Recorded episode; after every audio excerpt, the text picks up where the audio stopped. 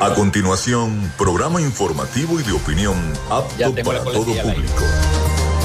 Frecuencia Noticias. Frecuencia Noticias. Con el periodista Felipe López. Infórmate e interactúa. Ya comienza Frecuencia Noticias por Fe y Alegría 88.1 FM con todas las voces.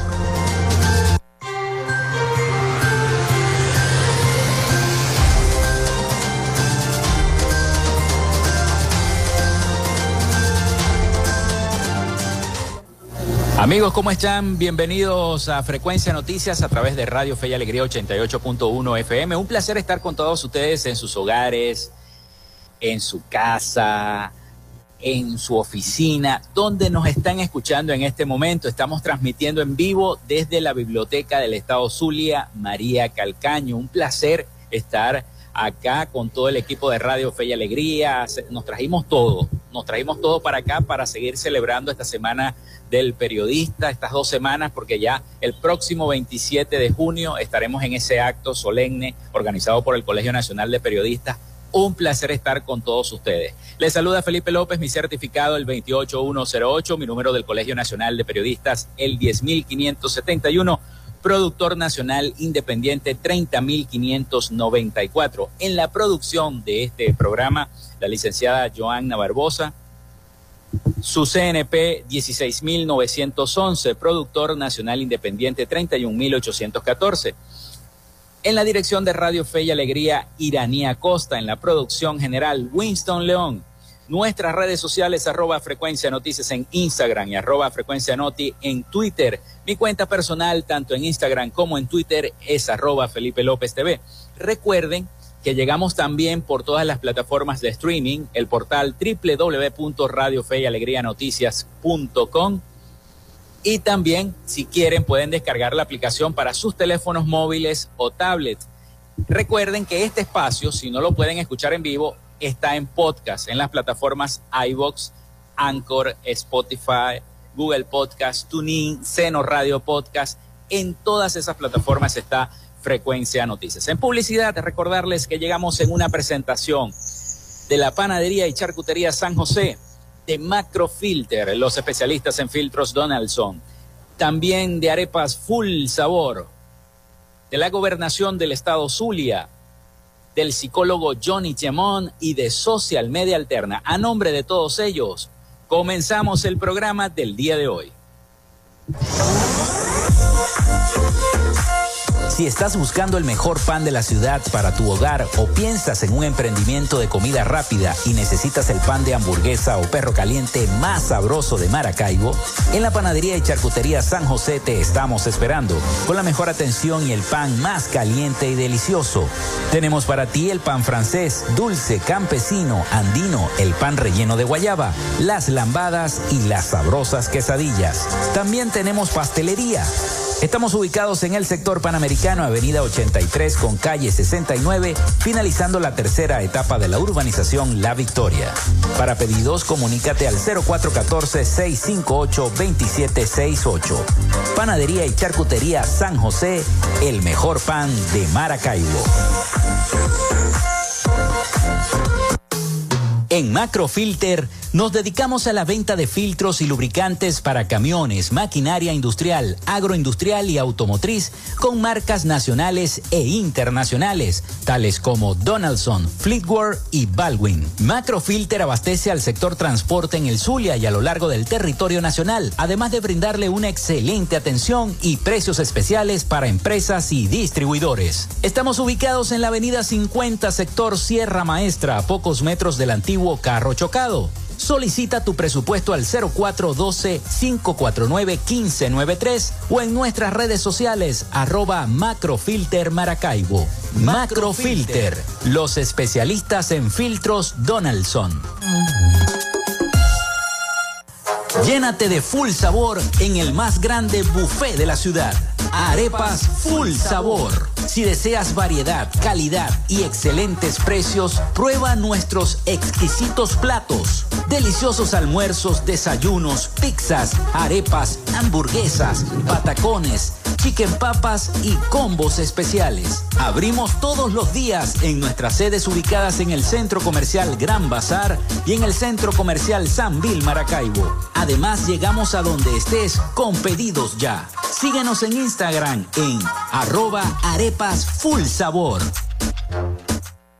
En el Zulia, estamos trabajando en la recuperación y modernización de la mayoría de las emergencias y servicios en hospitales, centros clínicos y ambulatorios, con realidades como las salas de emergencias de adultos y pediátrica del Hospital General de Cabimas, Adolfo Damper, el Centro Clínico Ambulatorio La Candelaria, la emergencia pediátrica y laboratorio del Hospital Materno Infantil Rafael Belloso Yacín, la sala de neonatología y quirófanos del Hospital Régulo Pachano El ambulatorio Francisco Hidalgo, el programa Signo Vital, con cientos de intervenciones quirúrgicas en diversas especialidades, las jornadas sociales en barrios y urbanizaciones de todo el estado, con atención médica, odontológica y medicamentos gratis, hechos del trabajo incansable para un servicio de salud de alta calidad.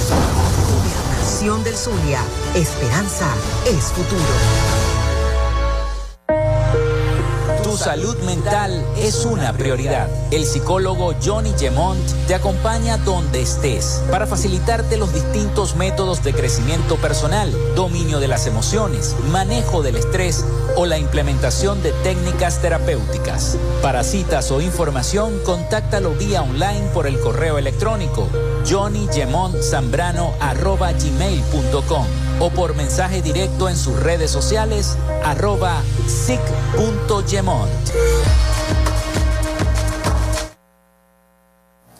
Bueno, continuamos con más de Frecuencia Noticias a través de Radio Fe y Alegría 88.1 FM, transmitiendo en vivo y directo desde la Biblioteca del Estado Zulia María Calcaño.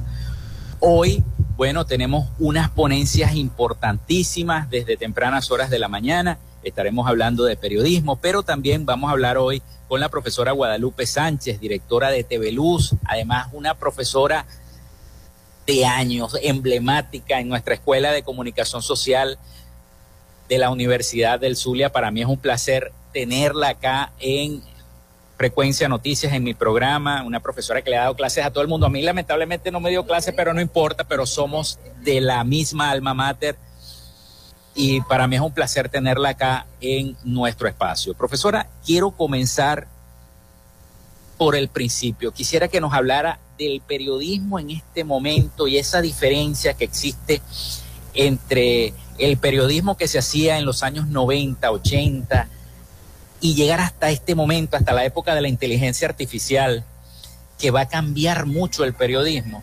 Entonces, eh, en cuanto a su experiencia como docente, todas las camadas de estudiantes que tuvo que ver y esta mutación de los medios de comunicación a las redes sociales. Y otra cosa importante es la aplicación por parte del Estado de instrumentos como la ley resorte que ha restringido un poco el libre ejercicio de la información, la comunicación, el acceso a las fuentes informativas. Bienvenida, profesora, le voy a ceder el micrófono para que comencemos a hablar. Gracias, gracias Felipe. Bueno, sí, es un placer estar contigo y en este espacio, que es un espacio actualmente emblemático de la ciudad y del Estado. Un sitio que logra reunir mucha gente de distintas profesiones y ahora en la Semana del Periodismo muchísimo más. Bien, tu pregunta, Felipe, es extensa y, ha cambiado muchísimo. Me acuerdo, por ejemplo, cuando uno, años 80 y 90, iba a cubrir un evento a nivel televisivo y necesitaba de chofer, camarógrafo, asistente, más el periodista.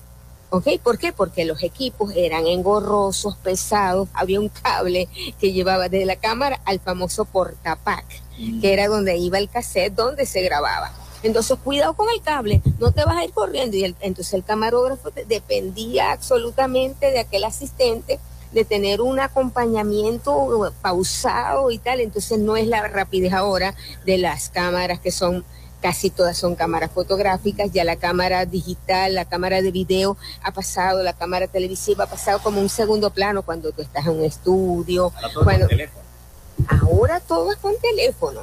Entonces, eso ha, hecho un cambio absolutamente. Ya no necesitas tanta gente, ya el periodista es camarógrafo, es editor, es productor, es de todo. ¿Ok? Entonces, ha cambiado. ¿Eso es bueno o es malo? Depende. Depende de cómo uno lo, lo, vaya, lo vaya viendo. ¿Por qué? Porque esa posibilidad de tener la diversidad de profesiones, en un momento determinado tú te vuelves como un autómata, ¿no? Graba y ya y no hay esa búsqueda, no hay esa investigación porque tienes que hacer de todo. Entonces, aquí, gracias a Dios, tú tienes tu equipo, ¿verdad? Que te investiga, que te ayuda, además de ti mismo, a preparar el guion. Entonces, hay un, la planificación, la preproducción es vital para hacer un buen producto final sea televisión, radio, lo que sea, o ahora las redes sociales. Las redes sociales es un medio total, es una forma, no es un medio, es una forma totalmente competitiva con los medios tradicionales. ¿Ok? ¿Por qué? Por la rapidez, porque la gente, todo el mundo tiene un teléfono en la mano y todo el mundo está teniendo acceso. Pero, ¿a qué tenemos acceso? Hay un montón de cosas que no son, que no son ciertas y que, y que salen por ahí y que gente que se está llamando periodista o comunicador y que no lo es, no está formado y es un irrespeto para la gente. Y la gente lo asume, ay, me parece chévere lo que dice fulano. ¿Y quién es fulano? No, un influencer, ¿ok? O pero no es periodista, no es periodista. Entonces, este proceso que ha sido para mí prácticamente rápido, porque son 80, 90, 2000 y ya estamos, y ya estamos hablando de inteligencia artificial. Entonces, ¿qué vamos a tener dentro de poco? No voy a tener aquí al lado Felipe que lo puedo tocar, ¿verdad? Sino que voy a tener ahí un holograma que me está haciendo preguntas. ¿Ok? ¿Dónde está la parte de sentimiento? Eso quiere decir, profesora, que el periodismo va a ser intangible en el futuro. ¿Podrá ser? Podría ser, pero eso a mí me paraliza. Podría ser porque eso me paraliza porque va a ser demasiado esquemático y el periodismo tiene que ser sentimiento, tiene que llegar. ¿Y cómo llegas? Cuando hay una, una comunicación directa y esto que yo te digo te puedo tocar.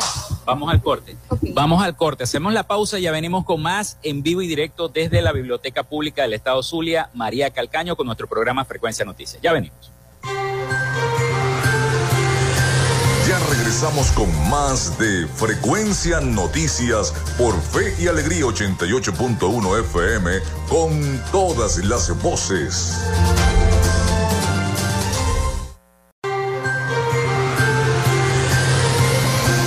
Escuchas Frecuencia Noticias por Fe y Alegría 88.1 FM con todas las voces.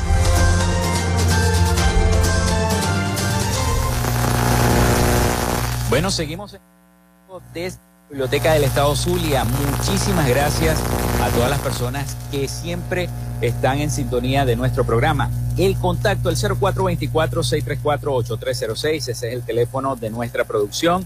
Recuerden mencionar su nombre y su cédula de identidad. También nuestras redes sociales, arroba frecuencia noticias en Instagram y arroba frecuencia noti en Twitter. Por allí también podemos interactuar. Seguimos esta transmisión en vivo a través de la Biblioteca Pública del Estado Zulia. Gracias, Winto, productor general de Radio Fe y Alegría. Y esta conversación que tenemos con la profesora Guadalupe Sánchez sobre el periodismo actualmente en el país. ¿Usted considera que el, el, libre acceso a la información ha sido un poco restringido durante estos últimos 10 años? Sí, definitivamente sí ha sido este, restringido y a través también de una ley que, lo sustenta y se arropan en ello. Los periodistas ahora, para tener acceso a alguna fuente, tienes que ser amigo de alguien que te dé la segunda, que te haga la segunda popularmente en Venezuela, para que tú puedas entrevistar, sobre todo en la parte política. La parte política es muy restringida. Entonces, cuando se hace una rueda de prensa, ellos invitan y si tú haces una pregunta que no esté acorde con lo que ellos esperan, ni te la responden. Exactamente, y ya para la próxima no me invites a, Felipe porque Felipe es fastidioso. ¿Ok? Entonces uno tiene que hacer preguntas acorde a que ellos digan la información que ellos les quieren decir y a beneficio de ellos. Por ejemplo, vamos a hablar del próximo 24. Vienen a inaugurar a lo mejor un posible paseo, un posible espacio de la... Ok, entonces, ¿qué va a hacer? Si uno le va a preguntar, ¿qué está pasando con la gasolina, presidente? o sea, prepárate porque te van a caer encima y porque ese no es el tema.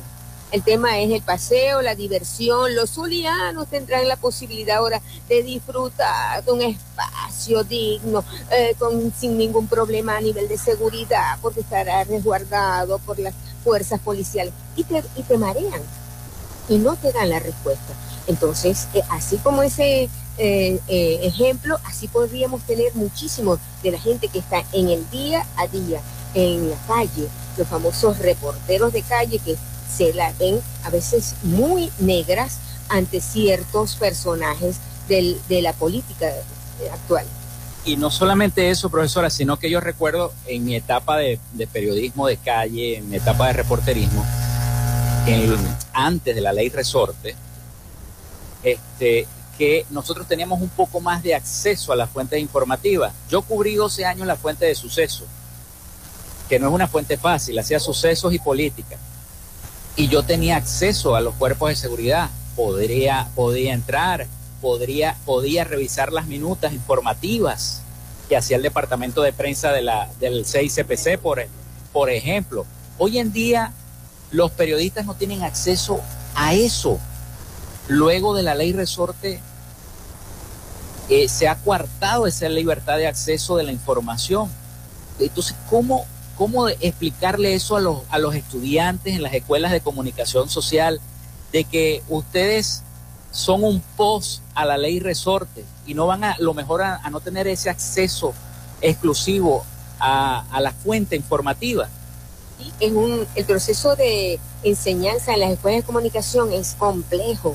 ¿Por qué? Porque mientras que nosotros nos formaron con la posibilidad de tener acceso a toda la información, a las, a las fuentes, uno es más, no es que se hacía amigo, pero tenía como el teléfono, que no eran los celulares, sino el teléfono CanTV, y uno llamaba a qué horas me van a atender el, comisario del 6CPC, uno, los periodistas del 6CPC, exacto, al 171, mira, Felipe, va a haber esto, este, puedes venir, va a haber una redada, va a haber un esto, vamos a encontrar, y uno ya estaba como ahí presto a cubrir.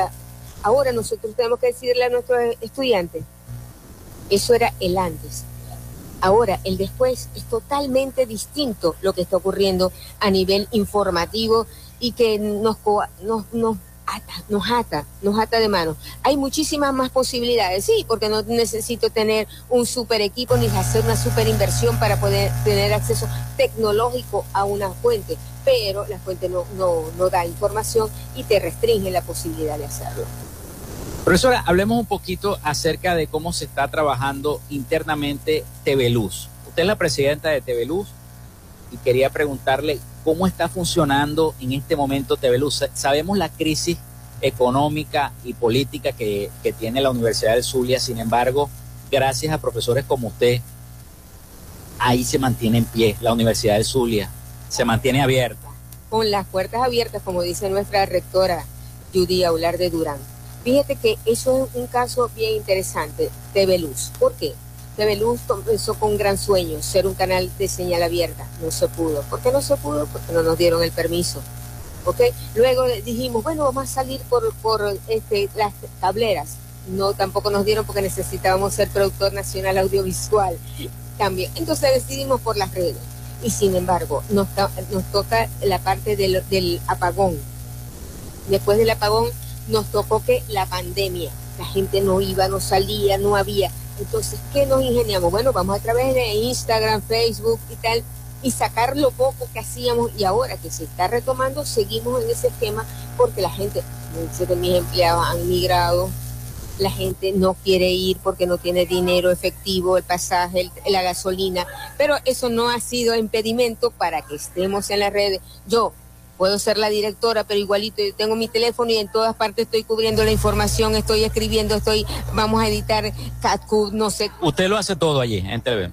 Prácticamente, con tres o cuatro este, periodistas, eh, productores y así hacemos todo, todo eso que sale, que tú estás viendo en el portal actualmente. Y en cuanto a nivel de infraestructura, ¿está funcionando allá igualmente TV Luz? No ¿Por qué? Porque TV Luz fue víctima del vandalismo y nos este, rompieron, cortaron todo el cableado y para eso, para nosotros es vital. No tenemos electricidad.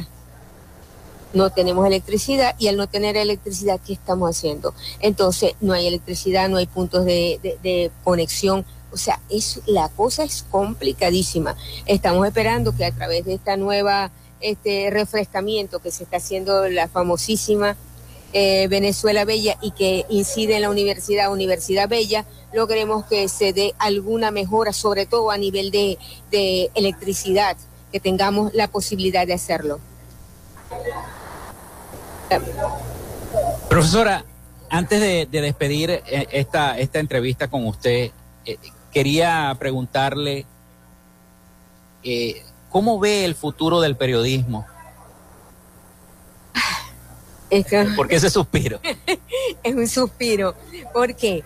Porque yo creo que hay muchachos, muchachas que están haciendo un esfuerzo interesante, importante, las nuevas generaciones, pero yo lo veo difícil porque cada día este, esta profesión está siendo más mm, eh, eh, difusa en cuanto a las posibilidades de que la gente, la gente no necesita pasar por una universidad para creerse periodista para hacer las funciones de periodista. Muy mal las hacen, pero las hacen. Entonces eso nos está haciendo que nuestra profesión, la gente que ha pasado cuatro o cinco años formándose en las distintas aulas de las universidades del país, vean como, conchale, ¿y ahora qué vamos a hacer? Entonces yo creo que tenemos la posibilidad de hacernos sentir y el Colegio Nacional de Periodistas tiene un, una responsabilidad muy fuerte, muy dura ante la defensa de nuestra profesión, de exigir que los medios no contraten a nadie que no sea egresado de nuestra, de cualquiera de las escuelas serias del país. Este, que además para ejercer tenga la gente su CNP inscrito sea un profesional inscrito y eso le va a dar cierta validez a la información. Es, este, entonces yo creo que vienen tiempos difíciles, pero como en estos momentos también se da la posibilidad de unas eh, elecciones a todo nivel que ya se está hablando, yo no sé qué va a pasar en este país y nosotros tenemos una responsabilidad y un papel importantísimo, donde, ¿qué va a ser necesario? La honestidad. Y sobre todo, profesora, porque si nos vamos a lo que dicen los organismos internacionales, eh, los sindicatos internacionales que evalúan diariamente la prensa, estuve viendo un mapa interactivo de la libertad de expresión e información en Latinoamérica. Aparecen tres países en rojo, Cuba, Nicaragua y Venezuela. Da pena cuando nosotros teníamos un, nivel de, libertad de, de, información, de opinión, este, bastante importante. Cubríamos ciertas las cosas de manera no presionada. Ahora, cuando, si a mí me tocara ser política, eh, reportera de política, yo iría aterrada, ¿no? Porque yo no sabría si se me sale decir cualquier barbarie de pregunta, yo sé que me van a ir a, visitar. Menos mal que tengo bastantes alumnos que me vayan a visitar.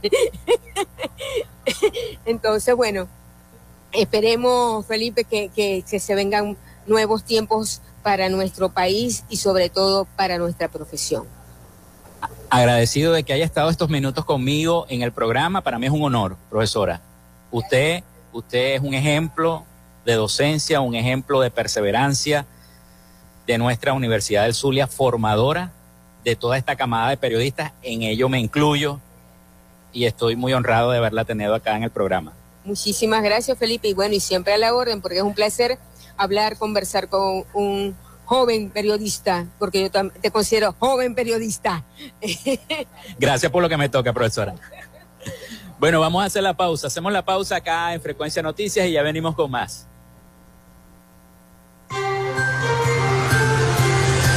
Ya regresamos con más de Frecuencia Noticias por Fe y Alegría 88.1 FM con todas las voces.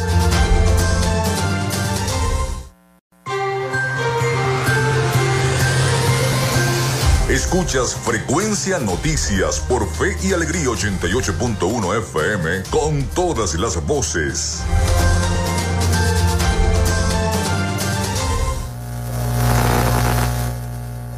Bueno, continuamos en vivo y directo desde la Biblioteca del Estado Zulia, María Calcaño, en nuestro programa Frecuencia Noticias. Esta vez tenemos a los profesores Ángel Páez, adscrito al Departamento de Investigación de la Escuela de Comunicación Social de la Universidad del Zulia, y tenemos al profesor Francisco Bracho, en representación de la Universidad Católica Cecilio Acosta, la UNICA. Bueno, dos profesores de dos universidades ya emblemáticas de la región zuliana. Pero quiero comenzar con el profesor Ángel, porque somos más o menos contemporáneos, estudiamos y, vimos ese concepto tanto de pensum como de estudios de los años 90 antes de la ley resorte. Yo hablaba con la profesora Guadalupe en el segmento anterior cómo es el antes y el después de la ley resorte, cómo es el antes y el después del acceso de los periodistas a la información. Eso cambió totalmente.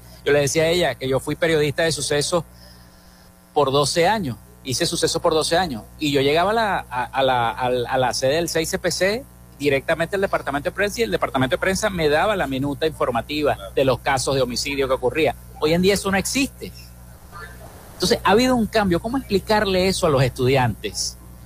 Que hubo un antes y un después. Bienvenido, profesor. Bueno, muchas gracias por la invitación. Complacido de participar en esta semana en la que celebramos una profesión que bien sabemos es fundamental para la existencia de la democracia. Sin libertad de prensa, eh, que es uno de los factores, uno de los indicadores de, la democracia, por supuesto no podemos decir que, estamos en democracia, sino que estamos en un sistema totalitario.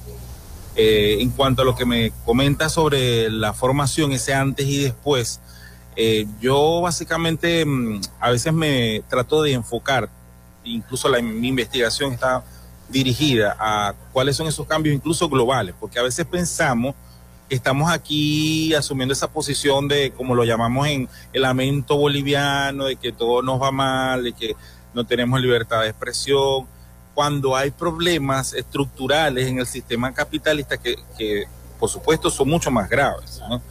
Eh, es evidente que la formación de las escuelas de comunicación social del país estamos en deuda con los estudiantes, porque nosotros tenemos que repensar el currículum para esta realidad. un poco alineado con lo que tú me estás diciendo sobre la ley resorte, y, buena parte de lo que está pasando hoy, eh, hoy en día es el tema de la desinformación. Los bulos o la gente los conoce más como la fake news. Este año tuve la posibilidad y el placer de participar en un curso auspiciado por la UNESCO en, la que, en el que formamos a 200 entre periodistas, alumnos eh, de comunicación social para entrenarlos en lo que yo considero que va a ser una ciencia, que es la ciencia de la desinformación. Muchos de los alumnos estaban asombrados porque decían, ¿cómo es que no es solamente desmontar si una información es falsa o no? Es que hay toda una taxonomía y todas unas herramientas de la informática, de la ingeniería que debemos aprender a utilizar. Porque si yo, diría que el primer, la primera función de los periodistas en Venezuela en este momento es combatir la desinformación y por supuesto eso lo tiene que reflejar el, currículum. Puedo decirte que los inscritos, ninguno tenía noción de cuál es la técnica, la ciencia de lo que implica desmontar la desinformación. No es tan sencillo como creemos y por supuesto nosotros tenemos que convertirnos en portavoces de eso. Primero, como yo siempre lo he eh, predicado, es fundamental que en los pensum de las escuelas de comunicación persista e incluso se profundice el eje de investigación. Muchas veces el eje, esto ha sido desmantelado en casi toda la región. Queda poco pensamiento crítico. Confundimos pensamiento crítico con marxismo y yo les digo a la gente, pero ¿cuál es el problema si para yo pensar críticamente voy a leer a la escuela de Frankfurt? por ejemplo, que es uno de los temas que yo toco en teoría de la comunicación. Tenemos, eso no se puede abandonar y, y está siendo desmantelado. El mismo pensum de la Escuela de Comunicación Social de la Universidad del Zulia tiene hoy en día mucho menos asignaturas en el eje de investigación que años atrás, cuando este momento es mucho más crítico. Claro, ¿qué es lo que pasa? Y con eso yo estoy de acuerdo. A veces se plantea que el eje de investigación es como el norte de formar eh, investigadores o es o preparar a los estudiantes para hacer la tesis. Yo siempre les recuerdo, no es para eso. Por ejemplo, yo dicto una, una asignatura que es métodos cuantitativos aplicados a la comunicación. Por supuesto, cuando yo la vi en los 90, tú y yo la vimos en los 90, no es lo mismo que cuando la, yo empecé a dictarla en los primeros 2010. Eh, la asignatura mm, ya estaba computarizada y tuvimos la oportunidad de trabajar. Ya hoy en día yo ni siquiera... Empezamos con máquinas y empezamos con haciéndolo todo a mano, ¿no? Yo incluso en las clases presenciales todavía lo hacía, parte de, miren, guardan las calculadoras, vamos a, vamos, porque fíjense lo importante para un periodista, que es enfrentarse a una data. Estamos en la época del Big Data, estamos en la época de la inteligencia artificial y nos vamos, o sea, y nos dirigimos sin ningún tipo de freno a un nuevo escenario en el que yo pienso que la primera profesión que va a ser más demandada es la comunicación social. Se está hablando de una carrera, ya en Estados Unidos es una realidad, que se llama prompt engineer, que son las personas que alimentan la inteligencia artificial. Y la mayoría de esos son migrantes venezolanos, estuve leyendo yo. Parece increíble. Claro, ¿sabes por qué? Yo siempre le digo a mis estudiantes de comunicación, no abandonen la principal, el principal sello que tenemos nosotros los comunicadores en comparación con cualquier profesión es el dominio del lenguaje. Y creo que tenemos muchos indicadores de que en Venezuela, con todas las críticas que hacemos al lenguaje, parece que hablamos mejor que otros latinoamericanos. Por supuesto, si nos escuchan los colombianos, nos, nos, peleamos en el asunto, o los chilenos dirán otra cosa y los argentinos dirán otra cosa. Pero yo mismo lo he vivido, que he viajado por toda América Latina trabajando y eh, haciendo eventos, eh, he visto esas diferencias, ¿no? Entonces, claro, si tú dominas el lenguaje, es ese, eje, por supuesto, más que debilitarse, eh, se debe fortalecer. Yo diría que es el principal, principal eje de, de cualquier carrera. ¿Por qué? Porque ese es el que te va a preparar para estas nuevas profesiones. Y yo le diría a los estudiantes, no esperen que todo ese cambio llegue. Inscríbanse en curso, escriban cómo escribir, bueno, se llama prompts, sabemos que es un término eh, para ChatGPT y todas estas plataformas, porque básicamente tú le estás dando instrucciones, ¿no? Yo recuerdo que hace algunos años yo estaba trabajando de forma remota en una agencia de marketing y publicidad digital en Australia, eh, gracias a que hablaba el inglés, podía trabajar allí y yo estaba trabajando con el tema de las redes sociales, los contenidos, ¿no? Y en un momento no, el dueño de la empresa me dice, te voy a pasar a que seas el jefe del departamento de robótica. Yo quedo paralizado, pero ¿cómo? Si yo no soy ingeniero, Vas a empezar el lunes, te van a dar un tutorial. A lo que descubro, en robótica lo que hacíamos era simular conversaciones. Es algo así como que yo anticipara esta entrevista que estamos teniendo tú y yo. ¿Cuáles son las preguntas? ¿Cuáles son las posibles respuestas? ¿Y eso quién lo hace? Un ingeniero. Solo hace alguien que maneje el lenguaje. Profesor, eh, en todo eso lo que está comentando, yo le quería preguntar, y ya que tocó el tema de la, de la inteligencia artificial, ¿cómo cree usted que, que el periodismo se va a desenvolver con la inteligencia artificial? ¿Le servirá de herramienta al periodista para mejorar su trabajo? ¿O en cierta forma le va a quitar el trabajo al periodista? Porque vemos algunas plataformas de inteligencia artificial que hoy en día uno le mete un prompt y hace una página web completa de información, que eso lo hacía antes un periodista, buscaba la información, pero uno puede buscar hasta 50 notas informativas y hacerlas en esa página web. Entonces, ¿cómo va a ser el manejo en cuanto a la docencia por parte de las universidades? Este tratamiento tendrá que ser una materia nueva. Bueno, yo no diría ni siquiera una materia. Toda la formación se debe repensar. Eh, me estás haciendo una pregunta muy polémica. Eh, el año pasado escribí un trabajo y lo publiqué en una revista em, sobre cuál era ese impacto que iba a tener la inteligencia artificial el periodismo. Te confieso que cuando lo hice no había salido todavía ChatGPT, de manera que lo que hice fue a través de la ciencia imaginar cuál, qué era lo que venía. Uno de los hallazgos del estudio a nivel mundial. Yo analicé más de 10.000 trabajos a nivel mundial en inglés de todos los países, porque recuerda que el chino, el ruso, el francés publican en, inglés para poder ser leído. Primera conclusión, las facultades y escuelas de comunicación no están preparadas para lo que, para lo que viene. Fíjate, fíjate lo que es, para lo que viene. No sabíamos de ChatGPT todavía, eso estaba programado. Y ahora vamos para allá. Dos, eh, la, los, los, los, problemas éticos y legales que ya están ocurriendo. ¿Ok? Teníamos la experiencia de China, en la que un robot produjo un reportaje muy bien escrito sobre economía y pues bueno, este año con toda la explosión de, la, de las herramientas nos, vamos, nos hacemos esa pregunta. No quiero sonar apocalíptico, pero pienso que obviamente el sistema capitalista mundial está buscando cada vez más reducir la participación de los, de los humanos.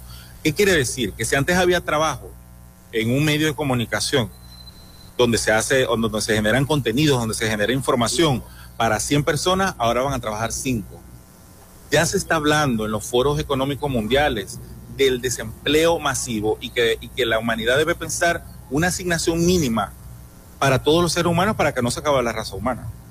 se está planteando eso. Y pues, imagínate la clase. ¿Le vas a pedir un ensayo a un estudiante? ¿Cómo? Bueno, yo tengo años haciendo docencia desde que empecé en el 2001 de otra manera. Yo nunca le dije a los estudiantes, escríbeme un ensayo sobre la Segunda Guerra Mundial. No, vamos a la clase en presencial. Ahora la cosa virtual se complica un poco más. Este autor lo vamos a discutir y en base a lo que él dice, ¿qué planteas tú? Lo escribes y en base a eso que escribiste, otra cosa importante de la formación, la neurociencia nos está enseñando que en algunos elementos tenemos que volver a lo básico, escribir.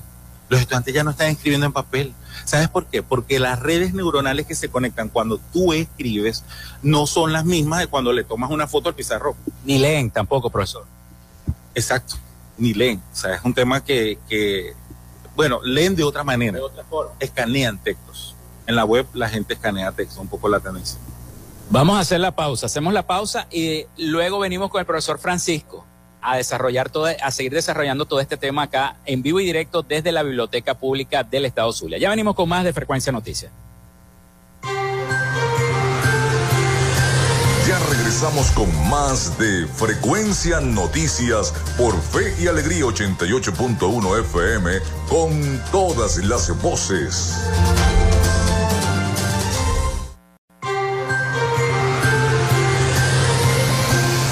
Escuchas Frecuencia Noticias por Fe y Alegría 88.1 FM con todas las voces.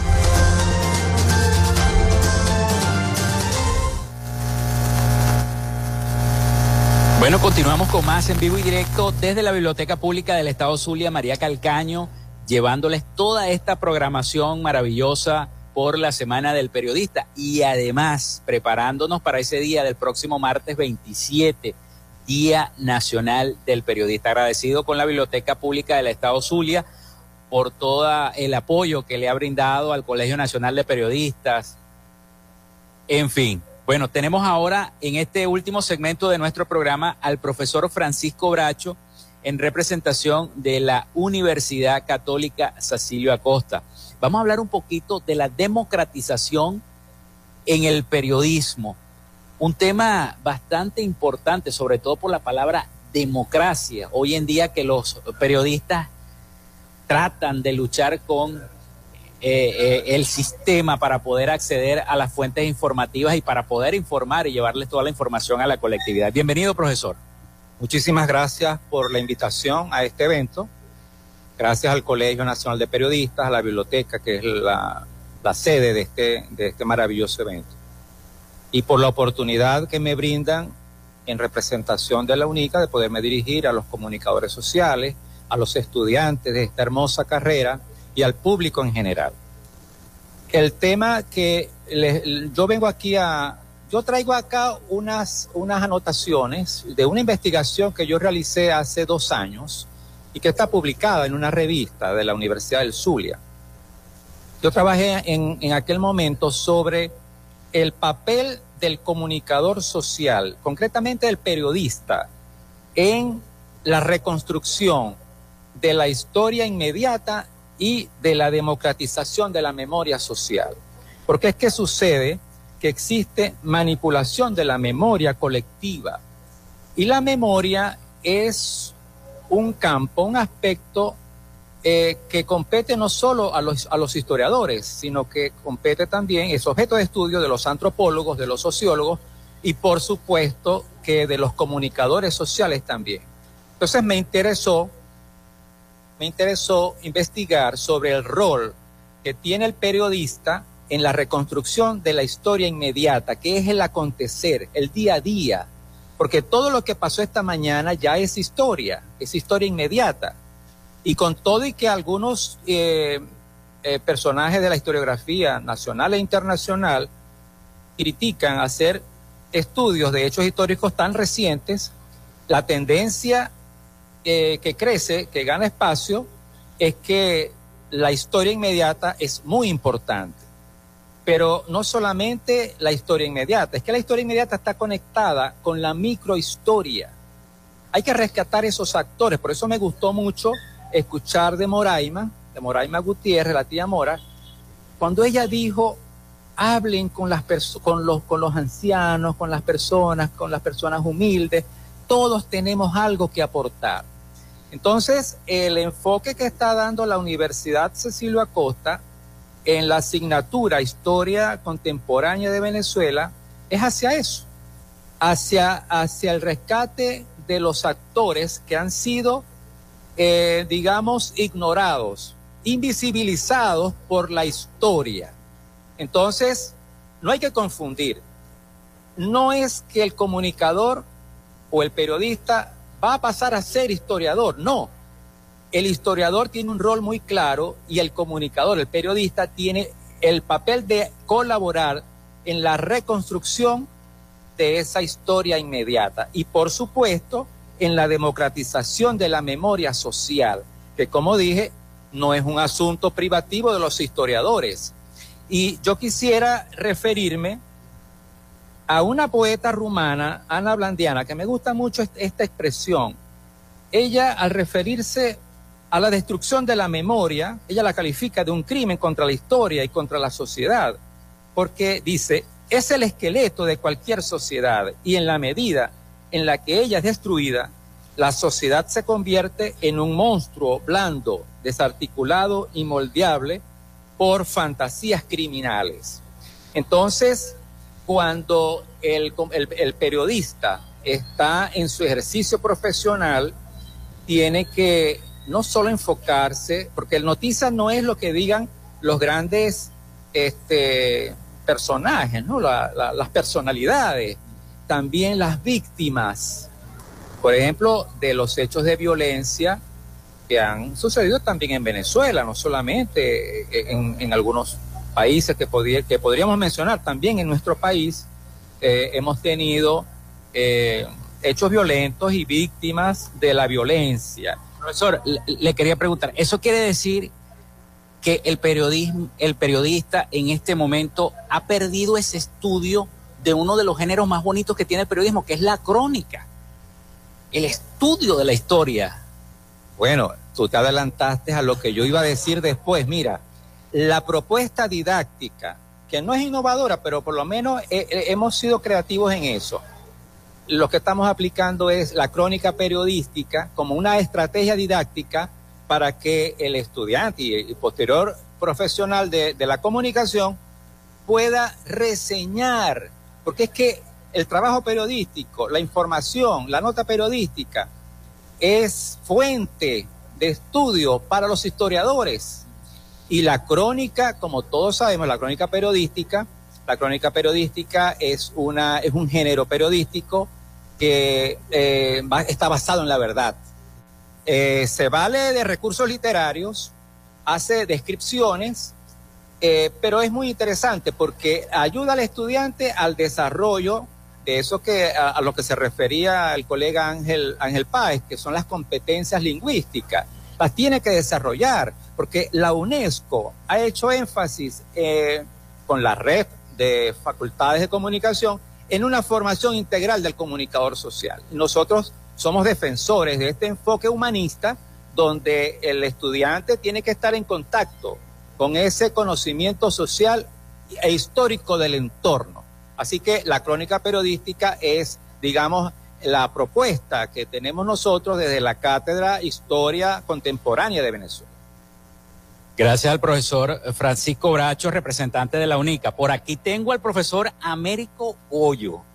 ¿Cómo está? ¿Cómo está, profesor? Bienvenido al programa Frecuencia Noticias a través de Radio Fe y Alegría 88.1. Bueno, usted tiene una ponencia bastante interesante en esta semana del periodista. Quisiera que nos ampliara un poquito sobre qué vamos a hablar y el contexto en el que se está tratando histórico, porque yo le decía a los profesores, estamos en dos aguas, el acceso a la información del periodista antes de la ley resorte y luego de la ley resorte es otra cosa, otra historia. Bienvenido. muchísimas gracias por, el, por la invitación. Y efectivamente tenemos un compromiso con, con, con la biblioteca, con ustedes, y por supuesto con motivo de la Semana del Periodismo. Yo tengo una ponencia escrita que obviamente no, no podemos tirarla por acá, pero sí vamos a tocar los conceptos. En primer lugar, el periodismo, tal como lo entendemos hoy, es muy nuevo en la historia de la humanidad.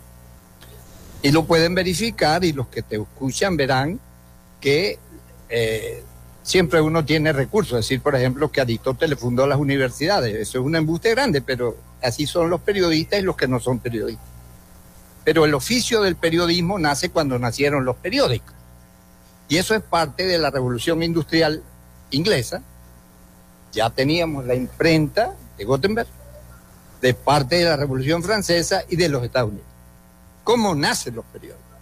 Los periódicos nacen con fuentes filosóficas muy fuertes que se los da el ideario de la Revolución Francesa, la libertad, la fraternidad y la igualdad, y nace con la lucha de independencia, independencia no solamente política en Estados Unidos, por ejemplo, o nosotros acá con el Correo del Orinoco, no, nace con independencia la estructura totalitaria del poder hegemónico de la Europa de la época. Es decir, teníamos obras indexadas que se podían leer y obras que no eran legibles. ¿eh? Teníamos prohibiciones totales eh, y, una historia colectiva que empieza antes de Cristo. No te, no te olvides que las bibliotecas, la primera quemada es en China, la segunda quemada de más importancia en la historia de la humanidad es la de, la de Alejandría, que por cierto, bueno para que lo sepan, la biblioteca la funda Alejandro y Alejandro fue alumno de Aristóteles. Y vale la pena que nuestros generales, con todo el respeto que me merecen, conocieran la frase de Alejandro. Debo más Aristóteles mi maestro que a Filipo mi padre. Este Filipo me dio un reino y aquel me enseñó a gobernarlo. De modo pues que uno de los temas que yo voy a tratar o que debería tratar es el problema de la democracia y el problema del periodismo.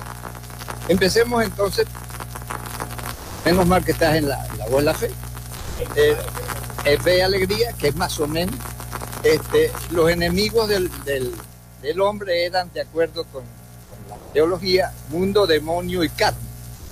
Los grandes amigos del periodismo son mundo, como de los maestros, mundo, demonio y carne. Pero tiene enemigos reales. En primer lugar, el oficio del periodismo se ejerce en un periódico, uno, o en una televisión hoy moderna, o en la radio. Y ahí tienes que seguir por definición, quieras o no, la orientación que tiene el medio. ¿eh? Bueno es citar, por ejemplo, el Washington Post, que ahora es de, Besos, o el New York Times, que es un periódico liberal de 1850 y pico. Y en ese periódico escribió Carlos Marx, para que tenga una idea quién nos está viendo. De modo que eso limita la libertad del, del periodista, que ahora, por razones tecnológicas, llamaron comunicador, pero comunicador, eso también merecería una reflexión epistemológica para deslindar esos casos. El segundo enemigo que tiene son los estados, según los modelos políticos que tengan, pero todos en general.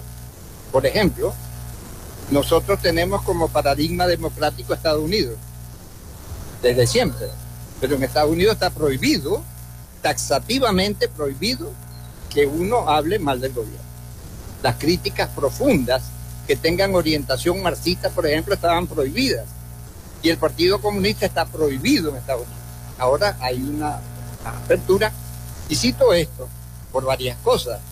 Si tú, tú hablas de libertad, es la capacidad que yo tengo de optar, pero la capacidad consciente de que yo opte. Si no, no. Y ese es el otro enemigo que tiene la sociedad contemporánea, que son los fenómenos de manipulación o marketing. De modo que conceptos ideales como el de la libertad se sustituyen por la libertad de mercado y el voto pasa a ser una mercancía. ¿eh? Es decir, yo engaño al elector o le compro el voto al elector. De modo que esa es una falla endeble de la democracia. Y que el periodismo, en el sentido originario, eh, vale la pena que los que nos están oyendo sepan que Marat, Marat, Robespierre y Danton son los padres del terrorismo en Francia. Y Marat fundó un periódico y se llamaba La Voz del Pueblo. Y esta es otra de las grandes falacias con que se maneja la contemporaneidad haber hecho una abstracción. ¿Qué es pueblo? ¿Tú sabes qué es pueblo? Nadie sabe lo que es pueblo. En el pueblo cabemos todos. Entonces cabe, con el respeto que merece, cabe el presidente Maduro y que, pues yo. Pero él hace en nombre del pueblo lo que yo no puedo hacer en nombre de él. De modo que el periodismo contemporáneo tiene severos enemigos. Basta decir además que me da mucha tristeza que, por ejemplo, en México parece una una cama de terrorismo para los periodistas. En lo que va de año creo que hay ya varias decenas de muertos. Entonces el periodista contemporáneo se enfrenta a varios problemas. Yo diría que tiene que volver a hacer lo que no era antes como profesional. Yo quiero citar a algunos periodistas de verdad, verdad, que hicieron la historia estructural, entre ellos Hemingway. Hemingway es un que aprendieron a escribir en los periódicos Gabriel García Márquez es un periodista. En Venezuela, magníficamente bien don Miguel Otero Silva. Entonces nuestros periódicos en el mundo entero nacen con una intención política, cultural, etcétera. No, no son ingenuos. Bueno, profesor, se nos acabó el tiempo, ya tenemos que ir al noticiero, lamentablemente, pero la charla está fantástica, increíble. Y les quiero agradecer estos minutos porque ya vamos a pasar entonces a, a, la, a las ponencias. Bueno. Bueno, nos vamos, nos despedimos, nos dice la productora. Hasta aquí esta frecuencia noticias. Laboramos para todos ustedes en la producción y community manager la licenciada Joanna Barbosa, su CNP 16911. En la dirección de Radio Fe y Alegría, Irania Costa. En la producción general, Winston León. Y quien tuvo el gusto de acompañarles, Felipe López, mi certificado el 28108, mi número del CNP el 10571. Recuerden que llegamos en una presentación de la panadería San José de Macrofilter, arepas full sabor, la Ozulia y el psicólogo Johnny Gemón. Nos escuchamos mañana con el favor de Dios y la Virgen de Chiquinquirá. Cuídense mucho.